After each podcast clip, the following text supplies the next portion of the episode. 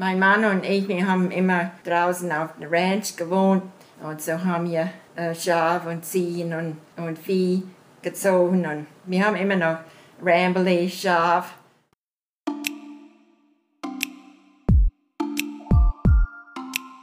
Voyage to Go, Folge 27. Der Weg ist das Ziel, dabei sein ist alles.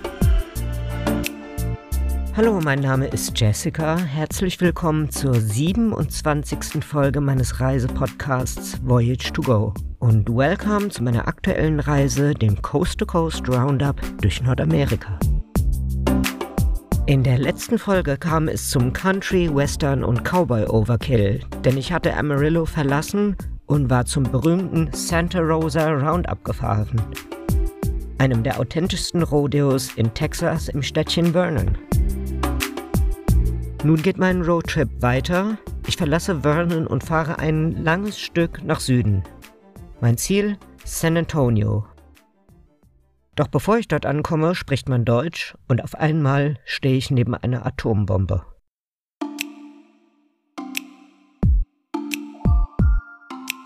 Freitag, 19. Mai, Vernon, Texas.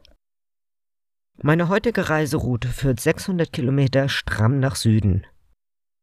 Mein Mietwagen ist ein nagelneues Modell und hat schon einige moderne Fahrassistenten, die bei der langen Fahrt unterstützen. Den Tempomat setze ich auf 65 Meilen pro Stunde. Das sind 105 Kilometer pro Stunde und meistens ist das die erlaubte Höchstgeschwindigkeit auf dem Highway. Einen Highway darf man allerdings nicht mit einer Art Schnellstraße oder Autobahn verwechseln. Hier ist der Highway vielerorts eine Landstraße mit einer Fahrspur in jede Richtung.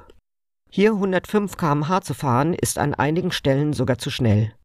Manchmal darf man sogar 75 Meilen pro Stunde fahren. Das sind 120 Kilometer pro Stunde und in vielen Kurven würde man aus der Kurve fliegen, wenn man hier nicht von sich aus die Geschwindigkeit reduzieren würde. Nur schneller fahren darf man nicht. In vielen kleinen Städtchen stehen am Ortseingang oder Ortsausgang Fahrzeuge des Sheriffs und messen die Geschwindigkeit der vorbeifahrenden Autos. Oft sehe ich, dass sie gerade einen Verkehrssünder in der Mangel haben. Die Strafen für Geschwindigkeitsübertretungen schon im einstelligen Bereich betragen mehrere hundert Dollar. In Baustellenbereichen oder während des Schulbeginns oder Endes verdoppeln sie sich.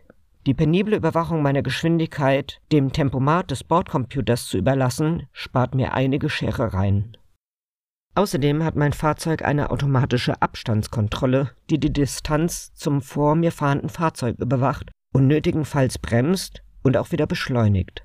Besonders in zielfließendem Verkehr ist das sehr entlastend, es verhindert aber auch, dass man nach langen Strecken ohne Vordermann die Geschwindigkeit eines plötzlich vorausfahrenden falsch einschätzt und hinten auffährt. Auch sehr praktisch ist die Lenkunterstützung, die korrigierend ins Lenkrad greift, wenn man über die äußeren Begrenzungsstreifen oder die Mittellinie gerät. Ihr kann man sogar Kurvenfahrten überlassen, wenn man sich traut. Allerdings lässt der Computer es nicht zu, dass man die Hände längere Zeit vom Lenkrad nimmt. Dann fängt er an zu piepsen und schaltet die Lenkautomatik aus. Damit wird der Fahrer zum selbstständigen Lenken gezwungen. Ansonsten wäre das fast alles schon autonomes Fahren. Die ersten 200 Kilometer vertreibe ich mir die Zeit mit diesen Spielereien. Dann ist es Zeit für eine Mittagspause. Natürlich halte ich nicht an einer x-beliebigen Burgerbude, sondern konsultiere wieder die Texas Bucket List. Tatsächlich ist im kleinen Nest Eastland ein Laden namens May's Meat Market verzeichnet, wo es den essenswerten Maverick Burger geben soll. In Eastland angekommen, schickt mich das Navi von der Hauptstraße runter in ein Gewerbegebiet und dort in eine Nebenstraße, von der ich wiederum auf eine Seitenstraße fahren soll. Schließlich stehe ich auf einer asphaltierten Fläche vor einer Wellblechhalle. Das kann nicht sein. Ich schaue noch einmal die Adresse nach, tippe alles nochmal neu ins Navigationsgerät ein und fahre nochmal neu an. Ich lande wieder vor der Wellblechhalle. Mittlerweile prügelt die texanische Mittagssonne vom Himmel, deswegen scheue ich mich, das klimatisierte Auto zu verlassen und zu Fuß nachzusehen, wo May's Meat Market sein könnte. Aber dann geht plötzlich eine Tür zur Halle auf und ein Mann kommt heraus, den ich kurzerhand anspreche. Hier ist es tatsächlich. Mein nächster Geheimtipp hier bei meinem Roadtrip durch Texas ist May's Meat Market in Eastland. Das ist eigentlich ein Fleischgroßhandel, der wirklich hier in der Nebenstraße von der Nebenstraße ist, aber die machen einen Super Maverick Burger und auch so sind sie auf der Liste für die Geheimtipps in Texas gelandet. Ich betrete die Halle und drinnen ist es sehr kalt. Denn Mays Meat Market ist genau das, was der Name sagt. Ein Fleischgroßhandel. Ringsherum reihen sich Regale an den Wänden, aber in der Mitte der Halle stehen einige gedeckte Tische. Hier gibt es tatsächlich Burger zu essen und ich bestelle den Burger des Hauses, den Maverick Burger. Er haut mich nicht besonders vom Hocker und das Fleisch hätte ruhig noch ein bisschen länger gegrillt werden können. Im weiteren Verlauf des Tages wird mir mein Magen ebenfalls diese Botschaft vermitteln. Nun ist es höchste Zeit, zurück auf den Highway zu kommen, denn bis San Antonio ist es noch ein Stück und vorher habe ich noch einige Stationen eingeplant. Die erste ist die von deutschen Einwanderern gegründete Stadt Fredericksburg. Von Mays Meat Market sind es bis dahin noch knapp 300 Kilometer Fahrt, bis ich schließlich bei über 30 Grad Hitze dort ankomme. Little Germany in Texas. Die texanische Kleinstadt Fredericksburg wurde 1846 von dem aus Dillenburg im heutigen Lahn-Dill-Kreis in Hessen stammenden Ottfried Hans Freiherr von Meusebach gegründet und zu Ehren des Prinzen Friedrich von Preußen benannt. Meusebach war Generalkommissar des Vereins zum Schutze deutscher Einwanderer in Texas. Die Stadt wurde in den nächsten Jahren von größtenteils liberalen und gebildeten Deutschen aus dem Westerwald besiedelt, die vor der Unterdrückung in Deutschland vor und nach der 1848er Revolution und den Folgen der industriellen Revolution flohen. Der erste Siedlertrack von 120 Personen erreichte Fredericksburg nach 16-tägiger Reise am 8. Mai 1846. Die deutschen Bürger von Fredericksburg haben den einzigen bis heute gehaltenen und nie gebrochenen Vertrag mit Indianern vom Stamm der Comanchen dieser Gegend geschlossen. Noch heute wird am zweiten Wochenende im Mai die Unterzeichnung des Friedenvertrags am 9. Mai 1847 zwischen den Nachkommen der deutschen Siedler und den Comanchen mit einem Powwow gefeiert.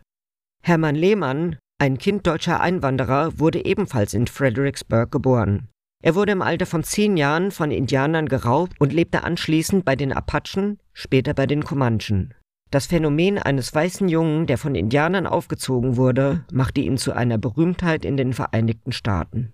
Anders als der Staat Texas lehnten die Einwohner von Fredericksburg das Halten von Sklaven ab. Deshalb weigerten sich viele Einwohner während des amerikanischen Bürgerkriegs, in der Armee der Südstaaten zu dienen. Sie mussten sich im Umland verstecken oder ins neutrale Mexiko fliehen. Die Texas Ranger der texanischen Behörden jagten sie, sperrten sie in Gefängnisse oder töteten sie auf der Flucht. Die Einwohner der Stadt sind bemerkenswert stolz auf ihre deutsche Abstammung.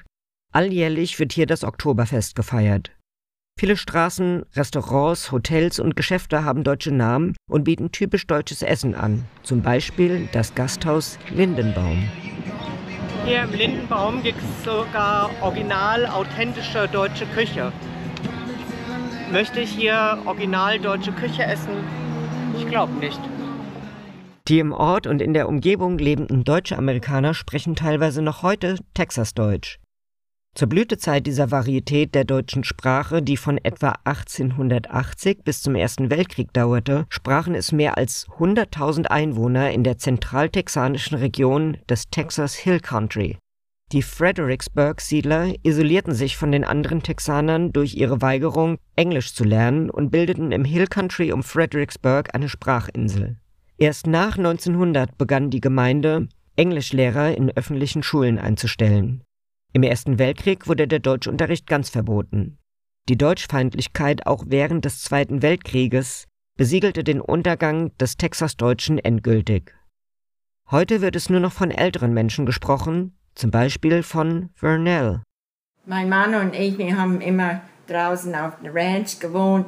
Mein Mann hat für, für andere Leute gearbeitet, wo größeres Stück Land hatten. Und so haben wir äh, Schaf und Ziehen und, und Vieh gezogen. Und wir haben immer noch Rambley Schaf, die was man scheren tut. Und, und haben jetzt auch Ziehen, was gerade bloß für Fleisch sind. Wir haben sonst äh, die Angora-Ziehen gehabt, aber da ist jetzt nicht mehr viel Geld rein. So haben wir jetzt Ziehen, was äh, gerade bloß für Borg-Ziehen heißen die und die sind gerade bloß für Fleisch. Äh, wir haben drei Kinder gehabt. aber die haben, die sprechen kein Deutsch. Weil da waren, wo wir die Kinder hatten und die klein waren, haben wir nicht hier bei Friedrichsburg gewohnt. So haben die anderen Kinder, was die gekannt haben, die haben kein Deutsch ge gesprochen, so haben unsere Kinder das auch nicht gelernt. Ich finde, das Texanisch-Deutsch ist gar nicht so weit entfernt von dem modernen Deutsch und genau genommen hören sich auch deutsche Austauschschüler so an, die mal ein Jahr in Amerika waren. Fredericksburg ist außerdem der Geburtsort von Admiral Chester Nimitz, der als Kommandant im Zweiten Weltkrieg im Pazifikkrieg eine wichtige Rolle spielte. Das Hotel, das seinem deutschen Großvater gehörte, wurde in das National Museum of the Pacific War umgebaut. Und genau wegen diesem Museum bin ich eigentlich hierher gefahren. Jetzt bin ich ein großes Stück von Vernon runtergefahren nach Süden, nach Fredericksburg. Das ist eine Stadt, die vor allen Dingen von deutschen Einwanderern geprägt ist, aber sie ist auch das Zuhause des Nationalmuseums des Pazifikkriegs im Zweiten Weltkrieg. Und da gehe ich jetzt mal mit euch rein. Millionenfach gingen Leid und Tod von der japanischen Großmachtpolitik aus, die in Krieg, Unterdrückung und menschenverachtender Besatzung mündete. Ostasien und der paradiesische Pazifikraum wurden bis in die entferntesten Archipele zu Schauplätzen erbitterter Schlachten. Ich habe mich auf meiner letzten Reise während der Tigertour durch Südostasien auf der Insel Sumatra in den Tunneln von Bukit mit dem Schicksal der indonesischen Zwangsarbeiter unter der japanischen Besatzung beschäftigt.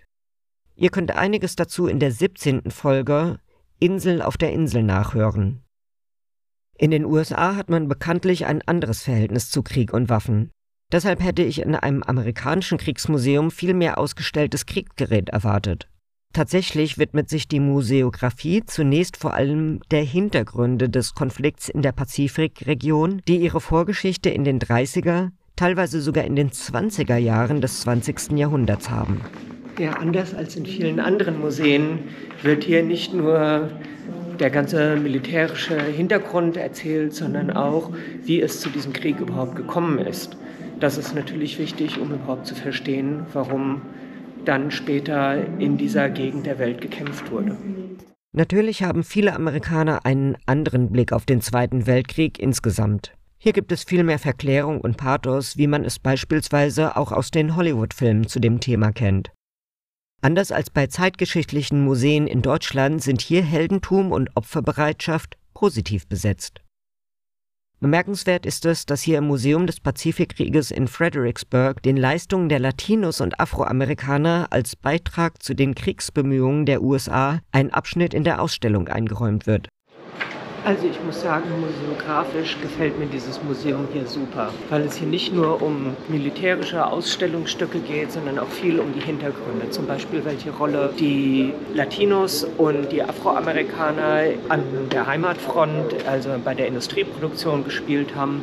Ich kann mir aber vorstellen, dass in den ersten Jahren des Museums hierzu noch nichts zu finden war. Erst der jahrzehntelange Kampf der Bürgerrechtsbewegung in den USA und die gesellschaftliche Weiterentwicklung hat wohl zu einer Darstellung hispanischer und afroamerikanischer Perspektiven in den Museen geführt. Schließlich nähert sich mein chronologischer Rundgang durch das Museum dem Ende. Wenn man sich in der Geschichte etwas auskennt, weiß man, dass am Ende der Ausstellung der Atombombenabwurf über Hiroshima und Nagasaki stehen wird. Und tatsächlich ist in einem schummrigen Raum eine große gelbe Atombombe zu finden. Es ist die sogenannte Fat Man Bombe, deren Zwillingsschwester am 9. August 1945 über Nagasaki detonierte. Etwa 30 Prozent der Bevölkerung wohnten damals 2000 Meter oder weniger vom Bodennullpunkt entfernt. Im Innenstadtbereich starben sofort etwa 22.000 Menschen und von den 42.000 Verletzten starben weitere 17.000 innerhalb der nächsten vier Monate.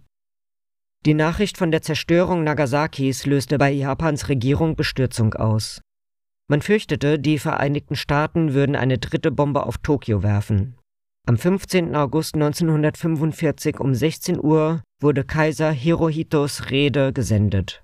Die auf Plätzen versammelten Japaner, die seine Stimme nie zuvor gehört hatten, erfuhren nun zum ersten Mal, wie es wirklich um Japan steht. Der Feind hat jüngst eine unmenschliche Waffe eingesetzt und unserem unschuldigen Volk schlimme Wunden zugefügt. Die Verwüstung hat unberechenbare Dimensionen erreicht. Den Krieg unter diesen Umständen fortzusetzen, würde nicht nur zur völligen Vernichtung unserer Nation führen, sondern zur Zerstörung der menschlichen Zivilisation. Deshalb haben wir angeordnet, die gemeinsame Erklärung der Mächte anzunehmen. Mit der Kapitulation Japans endete am 2. September der Zweite Weltkrieg auch in Asien, nachdem er in Europa mit der Kapitulation der deutschen Wehrmacht bereits seit dem 8. Mai 1945 vorüber war. Es gibt ein Bild von mir vor der Nagasaki-Atombombe. Im Größenvergleich erkennt man, dass diese Waffe nicht größer als ein Kleinwagen war und hatte doch die Macht, zehntausendfach Tod und Leid über die Zivilbevölkerung Japans zu bringen und gleichzeitig so den Frieden zu erzwingen und dadurch Zehntausende Leben von japanischen und alliierten Soldaten zu retten. Mit düsteren Gedanken verlasse ich das Dämmerlicht und die Kühle des Museums und trete hinaus in das Gegenteil. Backofenhitze und gleißendes Sonnenlicht empfängt mich draußen auf der Straße und ich komme zwangsläufig wieder in der Gegenwart an.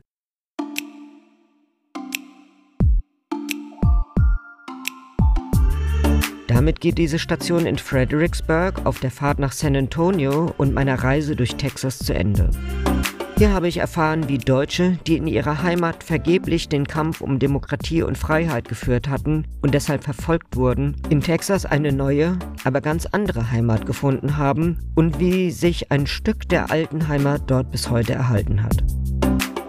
Außerdem habe ich in Fredericksburg mit dem Pazifikkrieg-Museum einen Anknüpfungspunkt gefunden zu meiner letzten Reise, der Tigertour durch Südostasien und den Voyage to Go Folgen 5 bis 15. In der nächsten Folge geht mein Roadtrip weiter und ich erreiche eine der Pilgerstätten der Country-Musik in einer berühmten Stadt, die aber nur drei Einwohner hat. Danach führt mich mein Weg endlich nach San Antonio. Rückblick wie auf allen meinen Reisen möchte ich auch bei meiner Coast-to-Coast Roundup-Reise nach jeder Etappe noch einmal zurückblicken und überlegen, was die Schwächen, Stärken, Besonderheiten und Risiken dieses Abschnitts meiner Reise waren und was ich dabei gelernt habe. Schwächen. Mays Meat Market stand auf meiner Texas Bucket List und der Maverick Burger war die Empfehlung des Hauses. Aber ganz ehrlich, extra dorthin zu fahren war das Erlebnis nicht wert. Man sitzt in einer kühlen Lagerhalle eines Fleischgroßhandels und weil der Burger nicht richtig durchgebraten war, hatte ich auf den nächsten 200 Meilen Sodbrennen. Stärken. Ich bin schon in zahlreichen zeitgeschichtlich ausgerichteten Museen gewesen, auch in einigen in Ostasien. Aber ich habe bisher keines gefunden, das den Zweiten Weltkrieg auf den ostasiatischen Schauplätzen so umfassend und hintergründig darstellt wie das National Museum of the Pacific War. Für jemand Geschichtsinteressiertes wie mich war der Besuch auf jeden Fall ein lohnendes Erlebnis. Besonderheiten. Ich habe die Geschwindigkeitsbegrenzungen in den USA immer für besonders rigoros gehalten. Tatsächlich ist der größte Unterschied, dass es hier anders als in Deutschland kein dauerndes Hin und Her mit den Geschwindigkeitsbeschränkungen und dementsprechend auch keinen unüberblickbaren Schilderwald am Straßenrand gibt.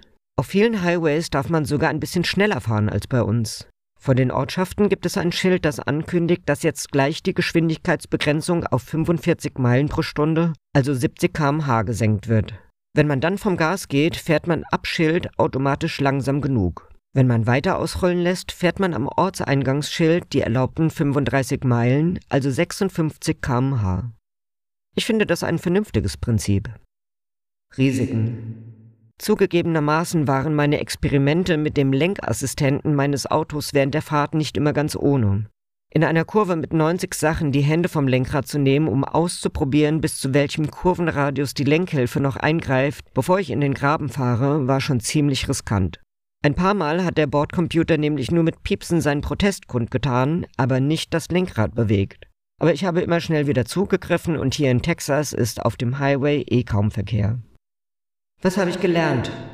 In Deutschland gibt es wenig Bewusstsein dafür, dass die deutsche Geschichte und die Geschichte von Deutschen nicht nur auf Deutschland und Europa begrenzt sind, sondern auch auf anderen Kontinenten mehr oder weniger lang einige Ableger gehabt hat. Auch ich denke zuallererst an die kolonialen Bemühungen des Deutschen Kaiserreichs in China, auf den Pazifikinseln, in Ost- und Südwestafrika. Dass es in Texas eine Tradition deutscher Siedlungsgeschichte gibt, war mir so nicht bewusst. Diesen Podcast findet ihr übrigens auch auf Spotify, Apple Podcasts, Google Podcasts und auf YouTube. Noch mehr Infos zur Reise, wie zum Beispiel den Streckenverlauf und viele Bilder findet ihr auf der Webseite, die ich euch in den Shownotes verlinke. Das war also die 27. Folge meines Reisepodcasts Voyage to Go und schon die achte Folge meiner Coast-to-Coast Roundup-Reise durch Nordamerika, auf der ihr in den kommenden Wochen mit mir zusammen unterwegs seid. Ich hoffe, wir reisen noch ein Stück zusammen, denn der Weg ist das Ziel, dabei sein ist alles.